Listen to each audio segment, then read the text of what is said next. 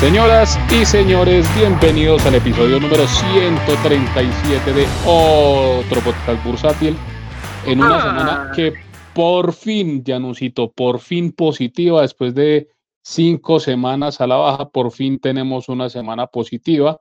Eh, a pesar del rebalanceo que hicieron el día de hoy, hay muchísimas acciones que están supremamente golpeadas, como lo esperábamos. Eh, unas yo incluso que- menos golpeadas. Eh, Yo una- creí que era una semana pensaba- que por fin se acababa. Incluso había unas acciones que yo pensé que iban a golpear más, pero no, no, no fueron tan golpeadas. Eh, y pues totalmente inesperado lo que pasó con, con otras acciones que fueron supremamente eh, eh, sobrecompradas, que tuvieron un buen rendimiento. Ya vamos a, a hablar pues de eso. Eh, muy buenas tardes, ¿cómo estamos? Muy buenas tardes, un cordial saludo para todos los oyentes, oyentas y oyentos de otro podcast bursátil. Eh, feliz de estar en un nuevo episodio y con invitado de lujo, mejor dicho. Sí, señor. Hoy, oiga, eh, ¿dónde andará nuestro amigo Joan Ramírez? ¿Qué es de la vida de, de, de Joan? Ese man desde que eh, salió la noticia de Semargos y se mandó como un más 35, se desapareció. Debe estar todavía emparrandado con toda la familia. No, ni idea, no, sé qué pase con ese señor. El último rumor es que lo iban a deslistar. Totalmente de acuerdo. Bueno, vamos a presentar a, a nuestro querido amigo de la casa, invitadísimo de lujo, que hace rato que no estaba por aquí en estos micrófonos y mucha gente lo estaba eh, solicitando. Sin embargo, eh, hay que aclarar que no había podido asistir porque estaba celebrando el cumpleaños, lo celebró como 32 fines de semana seguidos. Y no había que- slots disponibles en el podcast. Así que démosle la bienvenida a nuestro querido amigo el capitán Turbulencia Gómez. Eh, capitán, ¿cómo estamos?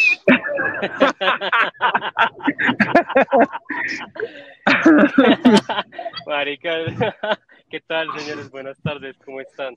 Yo sabía Capitán, que tenía que ¿cómo venir le va? porque, nada, con la bolsa positiva después de cinco semanas, apenas, digo, man, apenas, apenas. Invitado de lujo. Sí, Capi, us- usted aparece solamente cuando eh, la bolsa está positiva, o sea, es una vez cada año, weón, más o menos. Pero bueno, bienvenido O sea, me quiso, a estos. me quiso decir gurú. Gu- No, gurú, no, en absoluto. Pero bueno, chévere que nos estés acompañando el día de hoy. Eh, Gracias, bueno, Gracias, gracias. Estimados, esta semana entonces eh, el Colcap tuvo un, un incremento bien interesante, subió casi un 3%. eh, y lo más interesante de todo es que estuvo bordeando los 1099 puntos, lo que quiere decir que el ganador del descache de la semana, es decir, el menos descachado, fue el señor Oscar Cadena, que eh, lamentablemente no nos puede acompañar hoy, eh, no puede celebrar este triunfo, es un triunfo pírrico, pero es un triunfo. Entonces no califica, no califica para ser el más acertado porque no está. Entonces no vale. ¿Quién es el otro más cercano? Ah, bueno, el, más, el siguiente más cercano era yo que tenía el 11-11. Henrito es el Entonces- ganador de la semana, fue el más cercano, Oscar no. Uh, felicidades, Henry. No, Felicidades. claro, cuando, cuando no está el gato, entonces los ratones hacen fiesta, ¿no?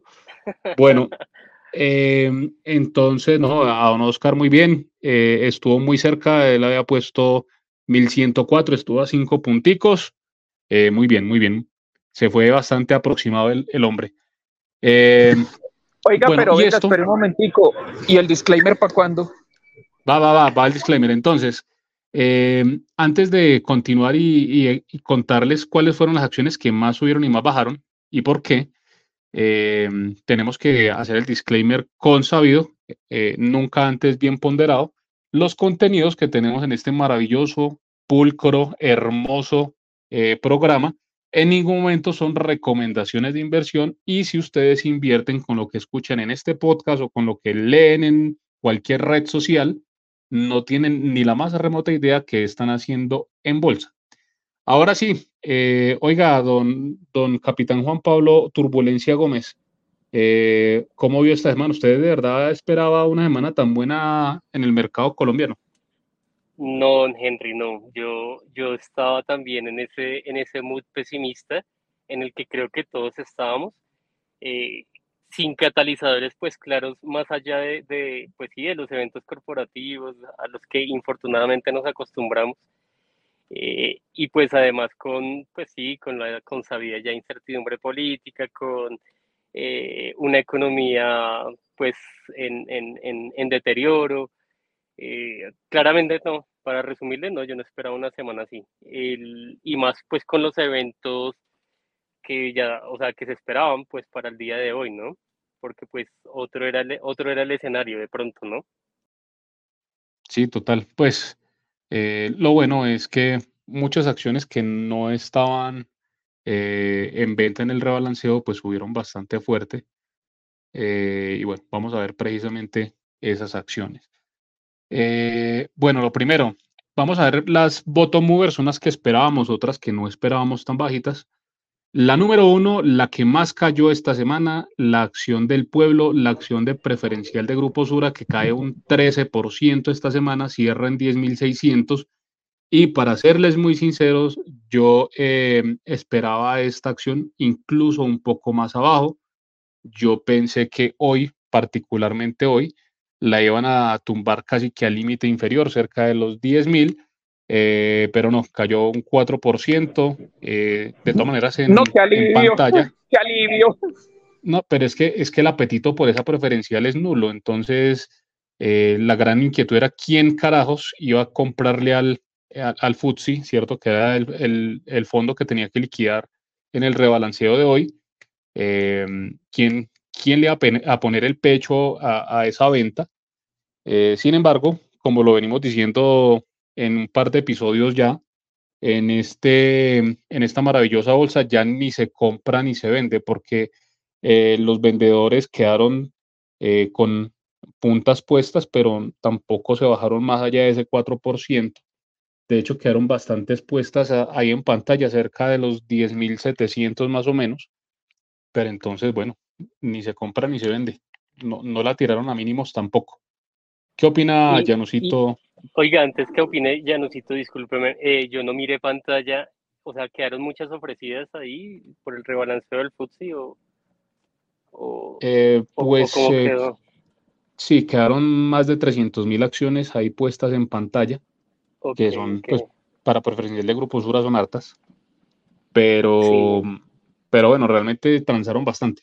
Y, aprovecho ese comentario, estimado capitán, eh, también para eh, comentarles que eh, los volúmenes de la semana fueron ridículamente bajos, con excepción del día de hoy, que se movieron casi 300 mil millones de pesos, de los cuales como el 80% se movieron en la subasta de cierre. entonces, pues hace, hace un rato, por ahí con un par de de usuarios del grupo ese de mala muerte del bullying, eh, compartíamos eh, las diferencias en el cierre, que eh, solo en el cierre se negociaron casi 240 mil millones de pesos, de los 290 mil, 295 mil que se negociaron hoy. entonces, esta, esta bolsa en este momento se negocia u opera solamente en los rebalanceos y en la subasta de cierre. ¿Qué opina Juan Pablo? pues sí, como dijo, como dijo un amigo hace un rato, pues el que trabaja en esto, pues muy bacano, el trader, eh, porque llega a las 2 y 45 de la tarde y prende el computador y se conecta para estar en esos últimos 10 minutos de la subasta de cierre y operarla y manipularla si es parte de algún fondo, de alguna, de, alguien como con bolsillitos grandes, etcétera. Entonces, no, lo de siempre esa subasta de cierre es una manipuladera impresionante. Pero bueno, en fin. Eh, Uy, fuertes palabras. Insinúa que, que, en la bolsa se manipulan los precios. Fuertes, fuertes declaraciones. Ya nos, nos vamos a meter en problemas. Nos van a cerrar el podcast. Pues hace rato nos lo debieron cerrar porque eso vivimos diciendo. ¿Cómo así? No, no, no, no, porque, o sea, pues esas 200 mil reproducciones semanales eh, ya tienen fuerza, entonces hay que... No, pues, capitán, se equivoca, son, son 250 mil reproducciones semanales. Estamos llegando casi al millón de reproducciones al mes del podcast. Vamos a empezar a sacar ya versiones en inglés también, pues para los que están en otros países y tal vez no entienden mucho de lo que hablamos acá tan importante, entonces vamos a empezar a sacar podcast en inglés. Eh, el tema de la subasta de cierre, venga, lo hemos dicho yo no sé cuántas veces y hace cuántos años antes de que tuviéramos este podcast. O sea, ¿qué sentido tiene? Realmente lo que acabamos de decir, el que necesite eso se conecta antecitos de las tres, mira esa vaina, pone puntas, ejecuta o no, listo, adiós, apaga el computador y se va de fin de semana y ya. No es más. Entonces yo me puedo pensar y digo, venga, ahora con la integración de las bolsas, esa subasta de cierre va a seguir si se van a integrar, venga, un inversionista chileno, un inversionista de otro país, va a ver esa subasta de cierre y no va a pensar, venga, ¿y esta joda qué es? ¿O esto qué? es que sí, esta joda qué es, en serio. ¿Cómo acomodan esas velas desde el punto de vista técnico? Llegan, o sea, es que en serio, yo creo que se conectan a las y 45 y bueno, vamos a arreglar esta velita y ya. No, y es que como, como, está este mercado, llega un tipo con 100 millones de pesos y puede manipular hasta cuatro acciones. ¿Qué pasó con Néstor Naira? No entendí. un saludo al amigo Néstor. Eh, espero que nos esté comprando a sí mismo para manipular precios, dijo el capitán. se, está comprando, se está comprando en el After Hours de la BBC. bueno, eh, en todo caso, eh, buen volumen de, la Bolsa de Valores de Colombia el día de hoy. Obviamente por un evento externo, rebalanceo de, de índices H. Colcel y el FTSE que tenía preferencial de Grupo Sura, que fue la bottom muerta de la semana. Eh, repito, yo esperaba más abajo. Eh, hoy salió mucha gente en el Twitter financiero a, a, sacar pantallazos de compra 10.600. yo espero, pues, por el bien de todos, que, que suba esa vaina y que no se queden esos pantallas para que después les cobren. Ah, la siguiente, eh, voto muerde de la semana, la acción de Terpel, que cayó un 9%, cerró en 6.370 y esta sí yo no la tenía en el radar. Eh, y, Juan Pablo, ¿ustedes sí veían Terpel cayendo el 9%?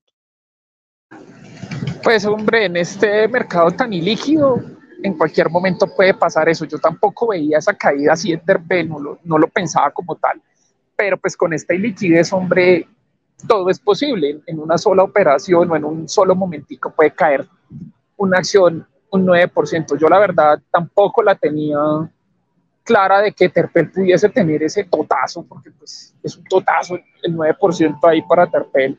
Pero pues como estamos, eh, no es raro, ya no es raro pero no, como tal, no, no lo tenía en el radar de que Terpel se fuese a llevar ese golpe. Yo, yo la tengo, o sea, el disclaimer es que yo la tengo y obviamente, o sea, estoy bastante... ¿Usted vendiendo el que la tumbó así o qué? no, yo la tengo, yo la tengo en el portafolio y... A ver, es que no, el tema con Terpel pues es complejo y se ha venido deteriorando, la verdad, se ha venido deteriorando. Eh, con, con, el doctor Cadena, la, la que, que, entiendo que él también la tiene. Bueno, no puedo afirmarlo, la verdad no me acuerdo, no sé si la tendrá todavía. Sí. sí, él lo ha dicho en el podcast, que él todavía la tiene y ah, que es su dolor de cabeza. Sí, y, y, exacto, y el dolor de cabeza pues realmente se ha convertido en el, pues el tema de el costo financiero, ¿no? La, pues la deuda. La deuda. Y, ya se está volviendo manera, migraña. Sí, se volvió resaca, viejo man se volvió resaca porque los dividendos me los mamé y me dio dolor de cabeza el otro día. Entonces, Henry, por favor, edite eso porque este señor está incitando a la gente a, a empezar a tomar traguito y toda esa vaina. Hey, capitán, el hecho de que usted tome los lunes a mediodía no quiere decir que incite a los demás a que hagan lo mismo. no, es retórico, y por favor, le solicitamos a la audiencia eh, que cuando cumplan años no se eh, pongan de farra 30 fines de semana seguidos para celebrar ese cumpleaños.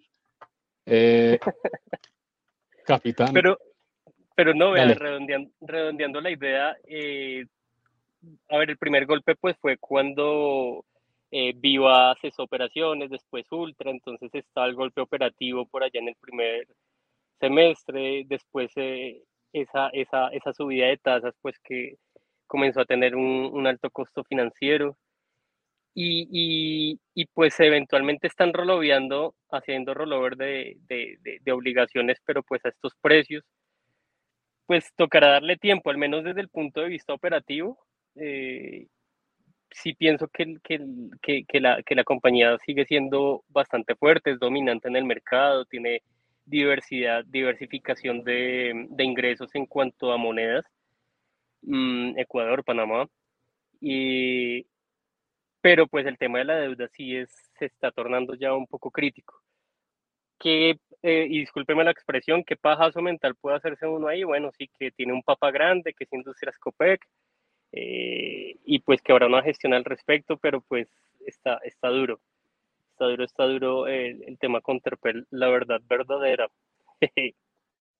bueno, capitán, lo que eh, quería agregar es que eh, ese precio de hoy, 6.370, es el precio más bajo que ha tenido la acción desde el totazo de pandemia que la llevó a 6.300, está a 70 pesos de hacer mínimos de pandemia y de ahí hacia atrás, la verdad no, no encuentro registros por debajo de 6.370 pesos, estimado capitán.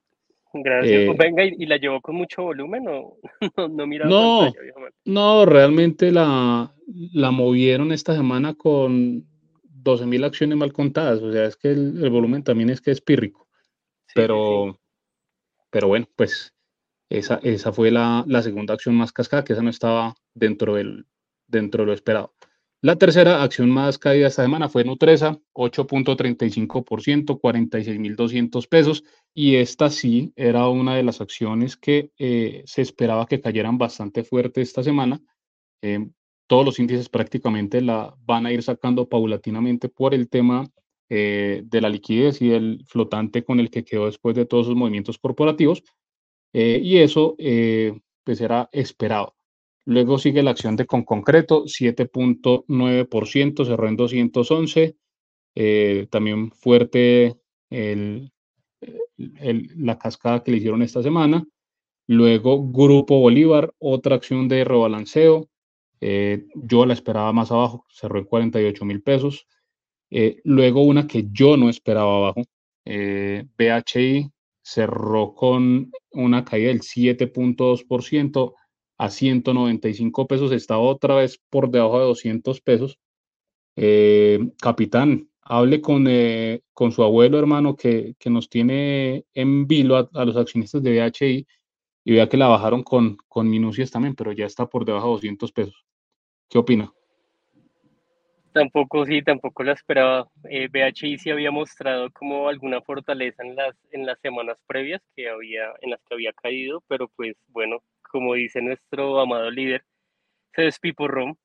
Y nada, pues el abuelo no, el abuelo no tomará, no tomará acciones realmente hasta que de pronto no tenga indicadores eh, de acumulación, es decir, para que va más ruido pues por un milloncito de acciones, dos milloncitos de acciones y mantendrá caja para, para sacar, no sé, eh, al menos 2, 3% de la empresa más. Entonces, pues, viejo man, con esta, con esta acción, sí, realmente hot y disfrutar los dividendos y ya, viejo man. Bueno, muy de acuerdo. Eh, los dividendos muy buenos, de hecho pagó dividendos hace dos semanas. Sí, sí, sí, pagó los dividendos ahorita. Pero el que no espera el ex dividendo, pues se ahorró una caída enorme, porque es que 195 pesos también son mínimos de, de hace mucho tiempo. Incluso eh, la última vez que estuve en esta zona de los 195 pesos fue cuando salió la, la oferta que hizo Luis Carlos y que la mandó hasta los 280 pesos. Entonces, bueno, esperemos que la historia se repita. Eh, sí, hasta ahora no ha salido comunicado, está dando el F5 y no, no ha salido.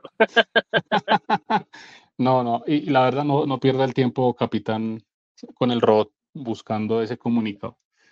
Bueno, la siguiente acción eh, cae un 7% preferencial de la vivienda. Otra que se esperaba una caída bastante fuerte, salida del FTSE. Eh, la verdad, yo esperaba una caída mucho más fuerte de, esta acción. Bueno, cayó el 7%, se cerró en 15.810. Eh, luego la acción de Semargo cerró con un 7% abajo también, 6.9, eh, cerró en 3.900, ahí devolviendo un poco de la fuerza con la que subió la semana pasada. Eh, luego Grupo Sura subió un 6.5, eh, cayó un 6.5%. esta también saliendo de los índices por, por flotante. Y bueno, de ahí para allá ya para de contar. no hay mayor eh, mayor tema para hablar de, las acciones eh, que más cayeron en la semana. Ahora vamos a hablar de las que subieron muchísimo y la acción que más subió esta semana, eh, la acción de Corfi colombiana que subió un e, estrepitoso 22%, 22.2 a 13.600. Oiga, y esta sí, esta sí que, que subida tan brava, porque llevaba cinco semanas donde le habían cascado durísimo, llegó a los 11.000 y ahí en los 11.000 se pegó la, la, disparada del siglo y con buen volumen.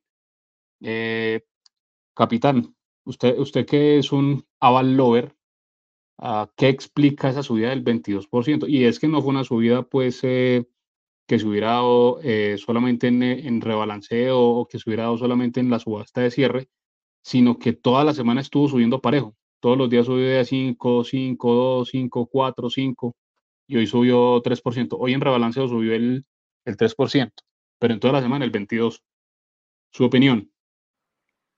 Con Corfilla el castigo era tan excesivo que sus múltiplos desde el punto de vista fundamental eran ya, pienso yo, absurdos. Eh, no sé si se acuerdan en su momento, por allá creo que varios nos subimos por allá como en 10 mil pesos y no creíamos esos precios. Volvió a dar como la, la papayita y, y, pues, o sea, desde el punto de vista fundamental, yo creo que, que hay consenso en que, en que es una gran empresa, es bien gestionada, tiene un ruido enorme, pues porque es el enemigo público número uno del, del gobierno de turno. Eso pues lo sabemos y la empresa convive con eso eh, y los que toman el riesgo de entrar a, a, esa acción, lo, lo, lo, sabemos, pero pues eh, es que ya el castigo era excesivo, era excesivo, es, es absurdo. Eh, como Corfi, o sea, tiene su componente mm, financiero, uno puede, puede mirar casi los, los, reportes mensuales y pues como ella, como ella es mixta, con su parte de infraestructura, con su parte financiera, realmente es de, de, las empresas que más resilientes ha sido en toda esta pandemia 2.0 llamada Gustavo. Entonces, nada, pues desde el punto de vista fundamental no me, no me sorprende el, la, subida. Desde el punto de vista técnico, pues ustedes saben que yo soy muy bruto con los técnicos, no sé si es que ya estaba en un RSI súper negativo y todo pintaba para que hubiese cruzado todas las los promedios móviles, etcétera. De verdad que no, no, no la había mirado, pero pues sí era absurdo ya el castigo de Corfi. ¿Qué dice don Janus? Bueno, a en el tema de Corfi colombiana, eh, lo había dicho acá en el podcast, me parece que es de los activos más interesantes que hay en la BBC, un portafolio buenísimo. El tema sí es ese ruido que tiene, obviamente, pues eh, le generaba problemas a la acción, eh, alejaba mucho de los inversionistas, pero pues también tenía un castigo muy fuerte, o sea, la empresa le dieron durísimo. Y pues ese portafolio de inversiones realmente, si uno lo miraba, si fuera por partes, ese castigo era tremendo para una empresa de ese calibre, para una empresa de esa solidez y puede tener ese problema, ese ruido de fondo, pero pues es que también que mirar el resto del portafolio. Obviamente, eso todavía no se ha resuelto y está como tan lejos de resolverse pero pues uno también tiene que entender la lógica de, qué puede pasar ahí y hasta qué punto. Y para una empresa como esa es tremendo castigo de llevarla hasta esas métricas. Me parece a mí demasiado, demasiado, porque es que uno mira las partes del portafolio de Corfi Colombiana y son demasiado, demasiado buenas. Es que uno dice, han metido, han formado un portafolio muy bueno pues no como otras que compran cositas buenas y una cosa buena y dos malas, y esas dos malas las pintan como si fueran buenísimas y después resulta que no eran tan buenas, pero con alguna excusa resultan diciendo que es para reinventarse y para ser resilientes y estrategia, y bueno, entonces un poco de carreta que le meten a uno. En el caso de Corfe, el portafolio realmente es muy bueno. Sí, qué pena lo interrumpo ahí, don Janis. De pronto la única, ya que estás haciendo el comentario de la calidad del portafolio de Corfi, el único, el único pero que yo le tendría a Corfi desde, desde ese punto de vista de, de, de, portafolio es que sí debería comenzar como a diversificarse geográficamente. Por sectores está muy bien diversificada, pero geográficamente pues está muy concentrada en Colombia, al margen de la participación que tiene en Promigas. Estoy de acuerdo en ese punto. tiene que empezar a diversificarse geográficamente, eso sí, es totalmente cierto y lo hemos visto en muchos activos cuando se concentran en una sola jurisdicción o en una sola zona geográfica, tienen esos problemas de que donde se complique la operación en esa zona, puede ser la empresa más grande y más sólida que sea, pero una complicación en esa zona pone a sufrir a cualquier empresa.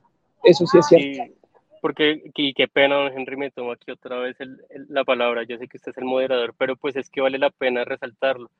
Eh, no sé si recuerdan hace unos días o pocas semanas, eh, nos salió nuestro presidente pues a señalar así directamente a Grupo a, a la cementera, a Cementos Argos, sobre unas tierras eh, con un poco de mentiras, con un poco de verdades a medias pero pues uno decía, bueno, en caso que este tipo se enloquezca y que se le suba el poder más, más arriba de lo que lo tiene, eh, pues finalmente los ingresos de la cementera están ya muy bastante, o sea, tienen un, gran porcentaje fuera de Colombia. Eso pues no es garantía que no, no vaya a haber una crisis en, eh, eh, digamos, con los inversores, pero pues sí mitiga bastante. En cambio, Corpis está muy concentrada en Colombia, muy, muy concentrada. Bueno, em, muy inesperada esa subida de Corfi colombiana, muy ordenadita dentro de la semana. Eh, muy bien, para todos los que aprovecharon ese papayazo de Corficola 11.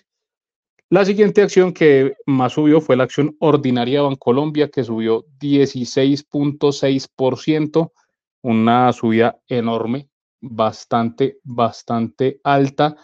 Em, no esperaba una subida tan fuerte. Eh, aquí también había un tema de, compras, pero, pero me parece extremadamente fuerte esa compra. Y esa junto a la preferencial, que la preferencial subió un 8.3%, eh, pues eh, son subidas bastante altas y eso fue lo que hizo que se impulsara el Colca, porque Ecopetrol, que es la tercera líder, apenas quedó en ceros, ligeramente negativa, como el 0.4% abajo.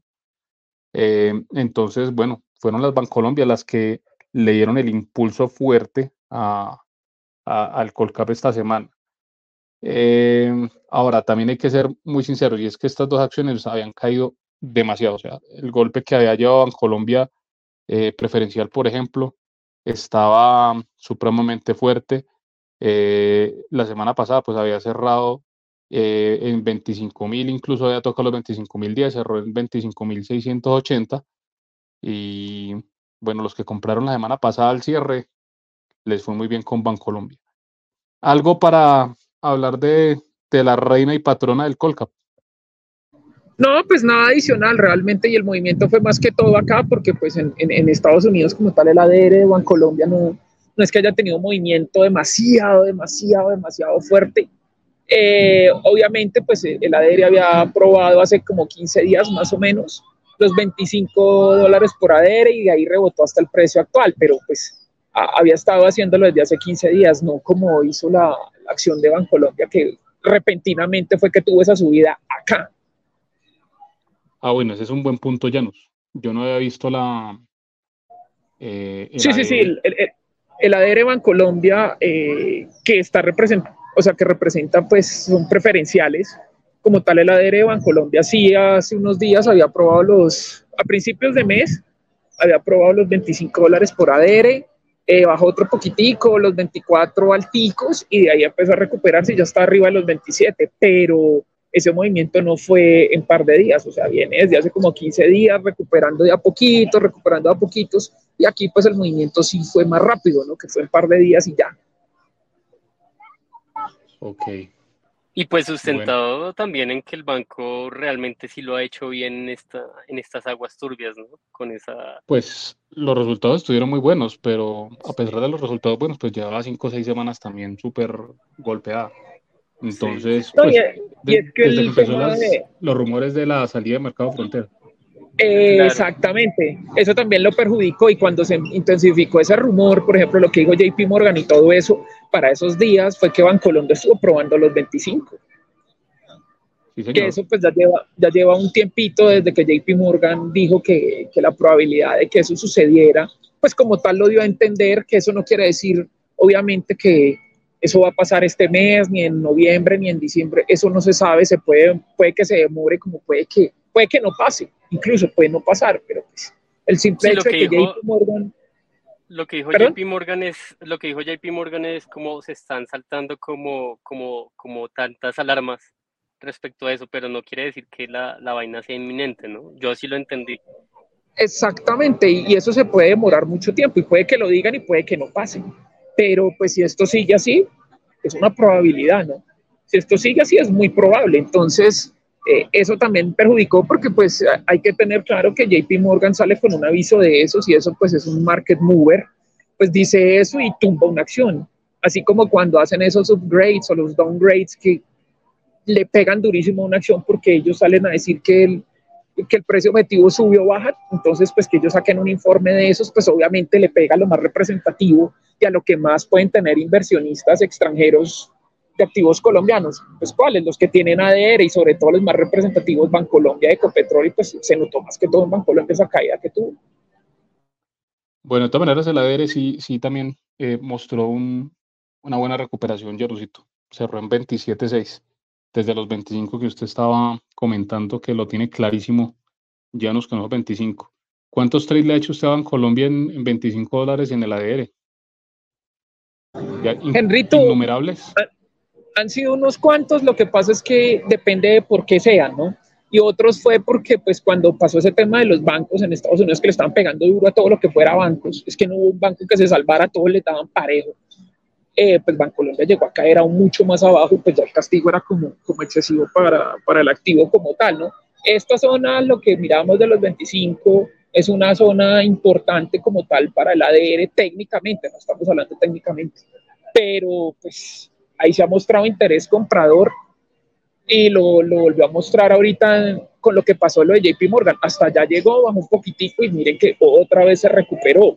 El tema es, falta ver si pueda volver a probar esa zona eh, otra vez, dependiendo de cómo sigan las cosas con el tema bancario en, en, en que en Norteamérica, que tampoco se, se ve muy prometedor, se ve como puede haber problemas en, en, un tiempo, en un plazo, podría complicarse eso. Y el tema de qué sigue pasando acá, ¿no? Porque si acá el tema se pone también complejo, pues podemos de, seguir desacoplados del resto de mercados, ¿no? Bueno, muy bien, don Llanos. Sigamos entonces, la siguiente acción que más subió esta semana, la acción de BBVA que subió un 10.6%, luego eh, la acción de preferencial de Aval que subió el 10%, eh, celebre, amigo eh, capitán Turbulencia Gómez, 10% de aval semana a semana. Bueno, también después de una las otras, lleva, sí, también lleva cinco semanas y no ha recuperado, pues eh, eh, empezó a caer desde los 530 más o menos en las últimas seis semanas, pero bueno, llegó a, a, tocar los 440 y ahí ya esta semana cerró en 506, otra vez recuperando los 500 pesitos. Eh, muy buena semana. 440 fueron duros. No, yo me pues, imagino. Viejo mano, o sea, ustedes saben que yo el, el, portafolio así no lo, no, no, no es que lo, no, no lo miro mucho pues desde ese punto de vista, porque soy más rentista que, que trader, por aquello que soy bruto. eh, pero pues es que de 440, pues hasta yo, viejo mano hasta yo, mm, mm, o sea, yo trato de comprar mensualmente algo, eh, no siempre le pego a los mínimos como los gurús, pero algunas veces a uno se, se, le alinean los astros y, y compra ahí una chichigüita en, mínimos ahí para seguir promediando esa vaina.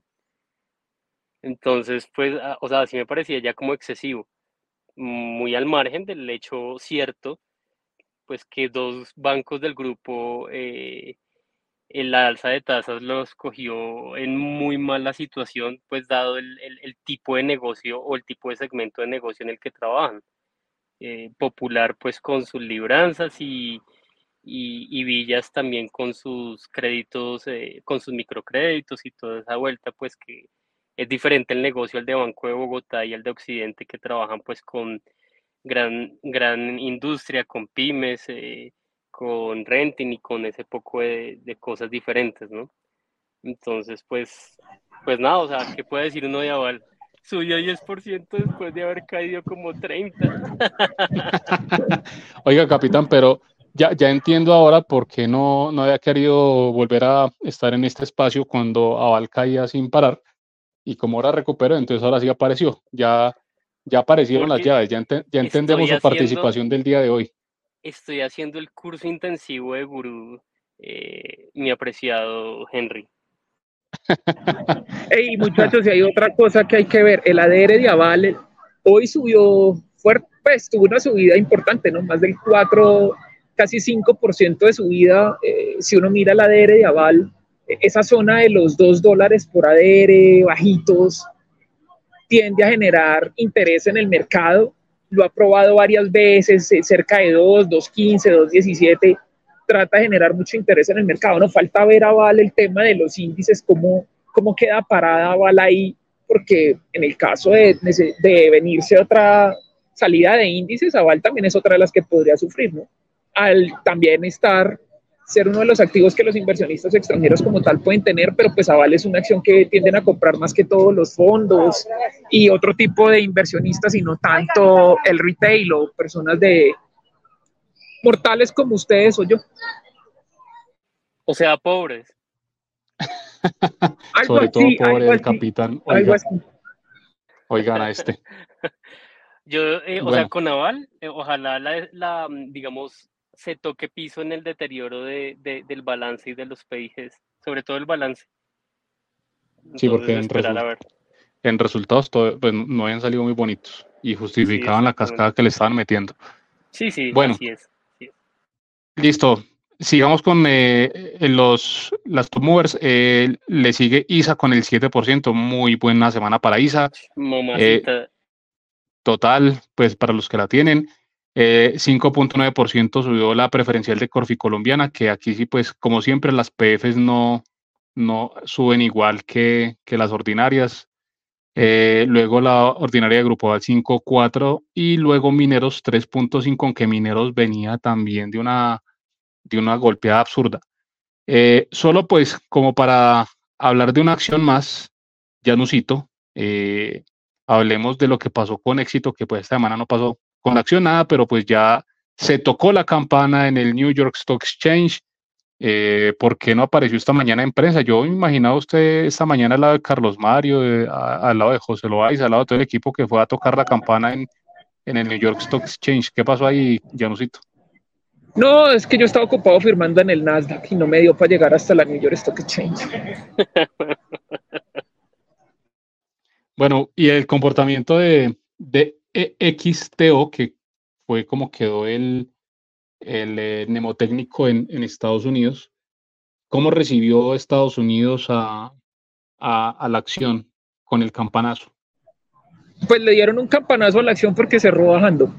Entonces tocó la campana y yo no sé si los inversionistas creyeron que la campana era para salir a vender, salir a recreo, pero pues eh, lo que hicieron fue que terminó bajando, entonces mejor que no toquen la campana. Sí, de acuerdo. La, la acción eh, abrió eh, en 5.68, dieron el campanazo y cerró en 5.45, perdió como un 2.5%. Bueno, ni modo. Eh, bueno, pero una cosa es perder en Colombia y otra cosa es perder con estilo en, en, en, Nueva York. Sí, claro, porque es que el volumen, el volumen allá sí está bien interesante. Eh, hoy, por ejemplo, se, se, negociaron casi 500 mil ADRs. Eh, eso es un viajado de acciones. Pues para lo que, ¿Y lo que en Colombia. En, es que 4 a 1 ya nos. 8-1. El, el, ADR. El ADR que es, 4-1 es el BDR. El BDR es un 4-1 y el ADR son 8-1. Ah, okay. sí, sí, yo tenía un 4-1, pero es el, el BDR. Entonces, imagínense sí, sí, eso. Eh, o sea, sí, fue un viajado, eh, fue un viajado duro. ¿eh? No, el, el, ADR en Estados Unidos, eso sí, movimiento sí ha tenido, pues para los inversionistas, igual como tienen los inversionistas, por los inversionistas que tiene, pues le van a generar movimiento, ¿no? Sí, claro, claro. Eh, Janus, por favor, no, no, maltrate a, los niños por allá en la distancia.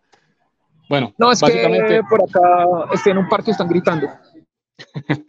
básicamente, eh, está moviendo 4 millones de acciones eh, el ADR en Estados Unidos y en Colombia a duras penas, y eso que ha entrado volumen desde, desde que empezó el BDR también, eh, porque antes del, del BDR movía apenas 20 mil, 30 mil acciones diarias, pero desde que salieron los, los BDRs está, está manejándose alrededor de unos 400, 400 mil, 500 mil acciones. Eh, pero en, también Estados Unidos, ocho veces más. Exacto, ¿no? Y tiene inversionistas, o sea, hay, accionistas que son grandes, ¿no? Sale Itaú, salen otros inversionistas, pues que también obviamente generan movimiento, no es eh, mortales como nosotros con mil, dos mil, tres mil acciones o las que tengan, sino gente que ya tiene son cientos de miles y, y que les, les correspondieron dentro de esa asignación que se hizo la participación que tenía GPA, pues bastantes acciones, ¿no? Ya el tema ahí es ver, en el caso de que algo pasase con éxito, es quiénes estarían dispuestos a vender y a qué precios, ¿no? ahí sí ya el tema se vuelve como especulativo de por qué y quién. Entonces, eh, ya eso sí se vuelve como una ecuación un poquito más compleja porque a pesar del acuerdo que hicieron eh, los de Casino y los de GPA de que actuarían como tal algo similar en bloque, pues también hay otros inversionistas que tienen peso y también van a tener voto dentro de, dentro de todo si se diese una operación, ¿no? Por ejemplo, el caso de Itaú. Itaú no tiene, o sea, Itaú como tal no quedó con una participación pequeña. Es otro inversionista que deberían tener en cuenta ahí. Más quiénes son los otros que para que se dé ese movimiento de 600 mil ADRs, 400 mil ADRs en un día, quién está comprando, porque pues obviamente si hay alguien vendiendo hay otro que está comprando, ¿no? Claro, quién es la contraparte, sí. Exactamente, quién es el que está comprando la otra parte y por qué. Eso es lo que uno no sabe y pues ahí se arma cualquier escenario especulativo donde alguien va a decir, no, puede ser Gilinski, no, puede ser el otro, vaya usted a saberlo. Sí, total. Bueno, eh, en todo caso, la, la mm, acción pues se está moviendo con, con, muchísimo más volumen. Indiscutiblemente, si, era, si ese era el objetivo, pues eh, realmente sí se está moviendo volumen en la acción. Tanto el listamiento del BDR como del ADR, pues le han dado mucha, mucha dinámica al activo, pero pues eh, a la baja, ¿no? Y yo lo dije hace 15 días, lo dije hace 8 días y ahora nuevamente, eh, éxito ahora cotizando 2.700, 2.750 pesos. Esa oferta, la segunda oferta que hizo Gilinski, que era más o menos a 3.600 pesos por acción, pues eh, se, se, ve muy atractiva, ¿no? Donde Gilinski vuelva a presentar a 3.600, estoy seguro que mucha gente se la, se la suelta con todas las ganas del mundo pues es que, y más que todo en la BBC, porque es que en la BBC es así. Lo mismo que decíamos en un episodio anterior del podcast. Si les ofrecen 18 mil por la vivienda, salen corriendo a venderla. ¿Vale la vivienda 18 mil? ¿Vale éxito 3.500, no, 3.200? Entonces dice uno, pero hacen una oferta de esas y sale la gente y la vende. Y el que compró a 16 sale corriendo y vende la vivienda a 18 y dice, uy, me hice un trade el berraco porque me gané dos mil pesos por acción. Y sí, puede ser un excelente trade, pero uno dice, venga, la vivienda vale 18 mil pesos. Uno dice, venga, éxito vale 3 mil. Ah, modele y sáquele flujo de caja, no sé qué, y todos los modelos que usted quiere. Y no, a mí no me da, a mí me da que vale 25, que vale 28, que yo no sé qué, éxito vale 5 mil, que vale 7 mil. Bueno, está 2.700. Entonces, ¿cuál es el tema ahí? ¿Quiénes están dispuestos a vender a 3.600? Ah, yo no sé si Casino y GPA estén dispuestos a vender a 3.600 mañana. Pues que si les ofrecen 3.600 mañana ellos vayan a salir a vender. Y si Itaú y los demás inversionistas grandes también digan, ah, sí, a 3.600 yo salgo a vender y no me interesa. De pronto habrá alguno que diga, no, pues a mí no me interesa, yo ese precio no le vendo. Sí, aquí, es, aquí el tema de los grandes, ¿no? Pero el retail y la gran mayoría de accionistas minoritarios a 3.600 ya es un 33% arriba. Pues venden. Eh, dependiendo a qué precio compraron. No, no, no y, pues, asumiendo el precio de hoy, ¿no? Eh, es que esa es la O sea, eh, habrá quien lo piense también, ¿no?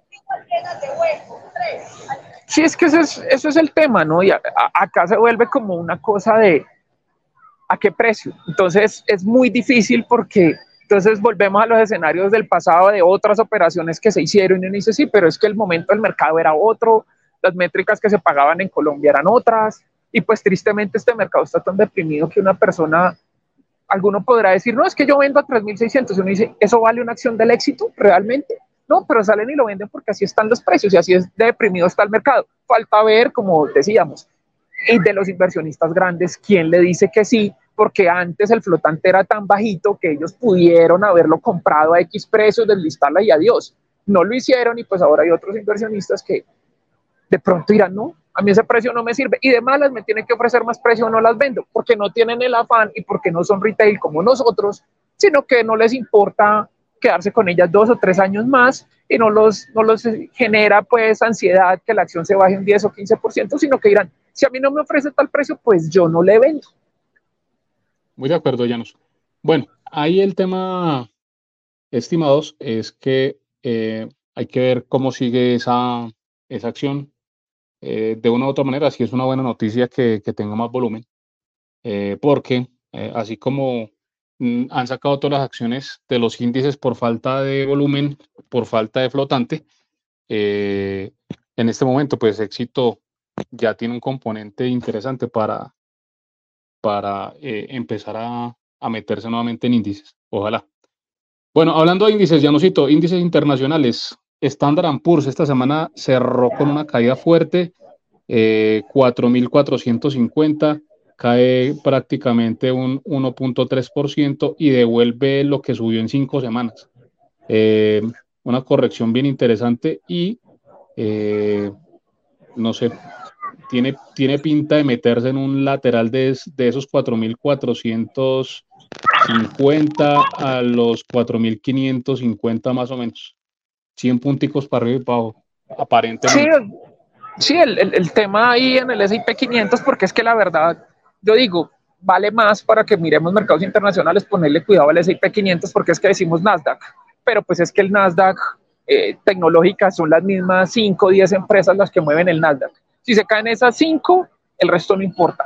Y en el SIP, pues puede ser muy similar, ¿no? Sino que también hay empresas de distintos sectores, entonces puede ser un termómetro un poquito más aproximado junto al Dow Jones de la perspectiva de, cómo se ve el mercado, porque pues en el SIP 500 pues hay tecnológicas, hay empresas más industriales, hay empresas de, de maquinaria, de equipo, de construcción, de todo ese tipo de cosas. Entonces, sí, el tema del S&P 500 parece estar como generando una, una zona de consolidación donde esa zona de los 4.400 y los 4.500 altos, cerca de los 4.600, parece que se ha vuelto resistencia. El tema ahí es eh, la ruptura hacia dónde podría darse esa consolidación. Eh, para mí realmente no ha hecho pues, mayor cosa, simplemente un movimiento que, como dijo Henry, es un movimiento que está negando o borra parte del movimiento anterior, pero eso puede hacer mucho o sea, eso es un movimiento donde puede estar haciendo una consolidación y ya, no, no es que viene el crash y se va para mil puntos, como ya apocalípticamente muchos están diciendo. Yo sigo creyendo que mientras el S&P 500 no pierda esa zona de los 4.000 e incluso los 3.800, para mí ahí no hay un cambio de tendencia. Y la ruptura de los 4.500 altos hacia los 4.600 sí llevaría al índice a probar máximos históricos, incluso los 5.000. Ahí puede ser el objetivo antes de que haya una corrección como tal pero pues mientras tanto, si está en esa consolidación, que cuánto tiempo pueda estar, cuáles puedan ser los drivers, yo creería que los drivers para que se pueda romper eso, sea el tema de qué pasa con las tasas de la FED. Eso puede generar mucha, puede generar el movimiento en el mercado para que se dé ese rompimiento de qué hace la FED si la próxima reunión sostienen tasas, las incrementan y cuando pudiese verse una bajada de tasas. Yo no, pues creo que lo he dicho en varios escenarios, yo no soy de los que crea que la Fed va a subir muchísimo más la tasa. Tenemos que tener en cuenta el tema de crédito, que puede ser un problema más complejo y que una subida de tasas puede ahorcar a muchas empresas como tal y muchos sectores que se verían muy perjudicados con una subida de tasas, incluso el sector de la construcción, el sector de la vivienda, que en Estados Unidos ya estamos viendo el tema de las hipotecas, que también se está viendo mucho en Canadá, y es una subida de tasas, es venenoso para ese sector, una subida de tasas agresiva, y eso sí puede traer un, un problema gravísimo porque se lleva mucho la economía por delante. Entonces yo no creo que la pues vaya a subir tasas agresivamente. De acuerdo, don Janos. Bueno, otro elemento del mercado internacional, el DXY, el índice de dólar, eh, cerró en 105 puntos, eh, una semana ligeramente alcista, no mucho, eh, pero digamos que sigue en un rally porque el, el, dólar desde que tocó los 100 puntos no ha parado de subir. Sin embargo, aquí en Colombia estamos viendo un efecto contrario. El dólar esta semana en Colombia eh, bajó mucho, bajó casi un 2.2%, cerró en 3.925. Eh, entonces, algo está generando ese desacople. Eh, ¿Creen ustedes que en algo influye la noticia del, de que somos ya casi una, una patria que, cuya economía está movida por el tema del narcotráfico? que en teoría, según los cálculos que hicieron esta semana, está muy cerca de pasar las exportaciones de petróleo. ¿Qué opina, eh, capitán? ¿Cómo es que dijo respecto a ese tema? Como dijo el, el, el, artista favorito de Néstor Neira, Juan Gabriel, lo que se ve no se pregunta, es que es obvio, hijo mano, o sea, narcotráfico, estamos de coca y de dólares eh, consecuencia de, del narcotráfico hasta la, mejor dicho, hasta, hasta el tope. Eso, eso, a ver, pueden ser verdades incómodas, pero pues es, es, es, un hecho fáctico e incontrovertible, que de pronto otros no lo quieran ver y que salga el presidente a decir que hemos incautado 3 mil millones de toneladas de cocaína en San Andrés, eh, eso se lo creerá él y sus, y sus áulicos, pero lo que se ve en, en las regiones, esa lucha de poder todos los días por las rutas, por los cultivos, por las zonas más productivas, por, lo, por, todos, por toda esa cadena de valor que tiene, que tiene esa miércoles, eh, pues es que es obvio, es que es eh, absolutamente natural. Y sustentado pues también en cifras. Eh, usted le acaba de dar el desacople que se está presentando. Ahora, quien diga, bueno, no, es que todavía estamos muy desacoplados del precio que debería ser se habla pues de 3.600 pues para estar como en, como de 3.600 pesos para estar como, en, como con los pares. Eh, pero pues también es cierto que, que, mm, que el, el, tema narcotráfico pues realmente influye mucho para, para ese desacople, ¿no? Sí, señor. Eh, Janusito, ¿qué opina? Complejo el tema porque eh, si bien es cierto, pues el, el, tema del narcotráfico es algo que no podemos negar y sería una mentira decir que aquí no pasa porque pues obviamente este es un país que tiene ese problema, o sea, eso es, eso es evidente, ¿no? Es una, es una verdad incontrovertible que aquí tenemos obviamente ese problema del narcotráfico. Lo otro es que también a Colombia le ayuda el tema de que estamos viendo precios altos del petróleo, ¿no? Estamos viendo petróleo operando por 90 dólares. Estamos viendo pues unos precios que han subido y eso también puede ayudar. El tema de que acá lo que acaba de decir el capitán, ¿no? teníamos un desacople y también puede eso también estar influyendo. Yo personalmente no creo en eso de dólar a 3.500 o 3.000 pesos o menos, porque al final de cuentas tenemos que ser, y uno tiene que remitirse a lo que ha pasado antes.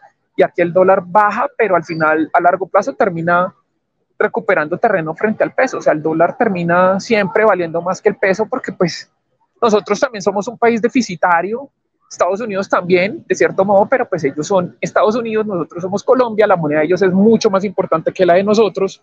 Y ellos Entonces, tienen Exacto, y ellos lo pueden hacer porque es una moneda supremamente demandada, es una moneda donde está denominado el comercio internacional. El peso colombiano no nos importa sino a nosotros y en caso de que aquí pasara algo grave a unos pocos, no como en Estados Unidos que pues si allá pasa alguna cosa, eso tiene que ver con todo el mundo. Acá, lo que pase acá, le, pues nos friega a nosotros y a un par de, de, de personas y de pares comerciales y ya.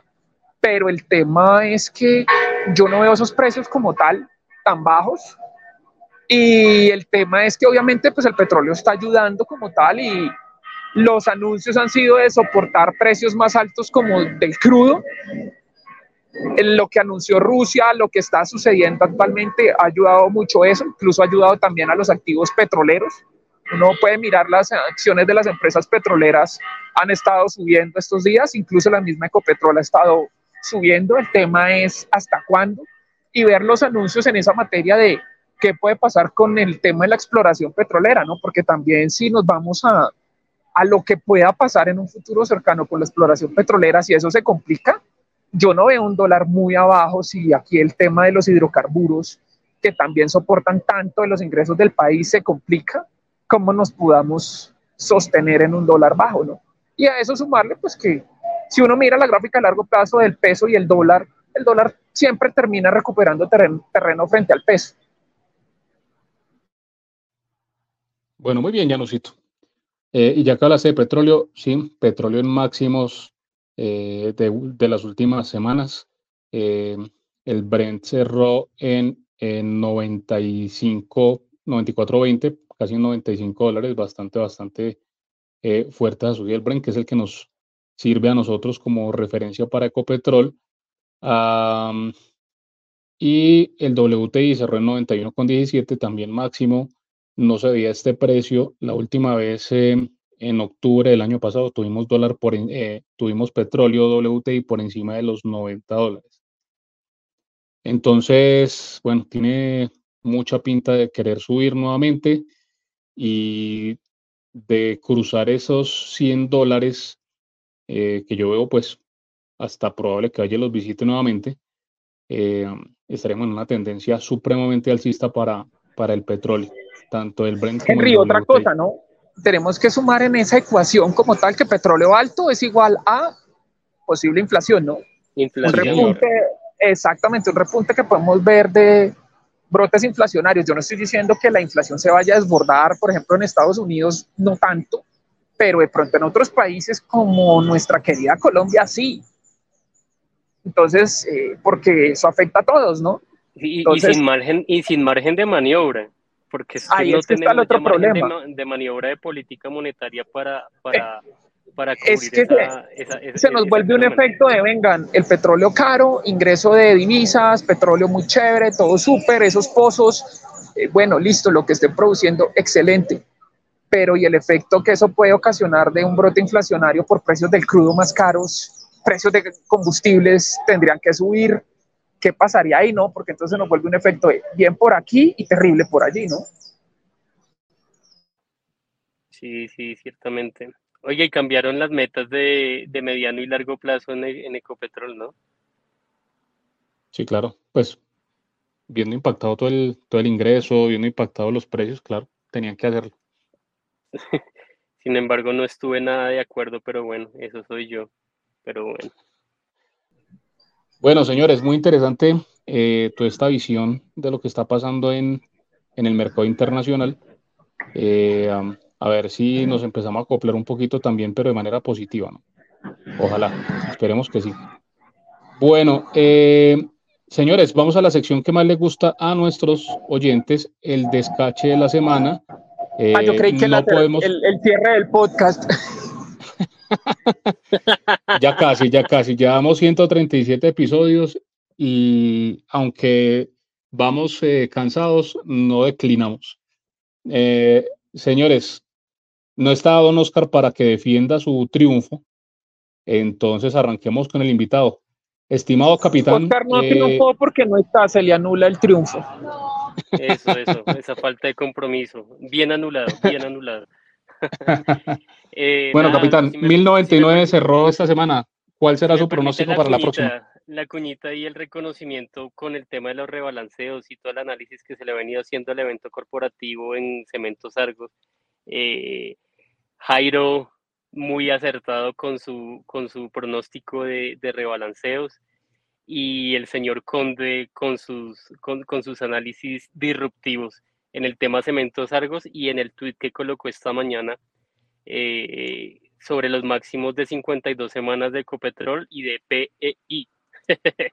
Entonces ya con eso dicho, mi apuesta para la otra semana es 1099. No vamos a hacer un hopo. Ok, o sea, nos mantenemos exactamente igual. Saludos al amigo Jairo que estuvo aquí hace poco y al amigo Conde que también ha estado varias veces en este espacio. Don Janusito, su pronóstico para la próxima semana. Henrito, una cosa, ¿no? Eh, hay una medio cuñita. Si hubiesen estado en el comité, lo que se ha dicho, ¿no?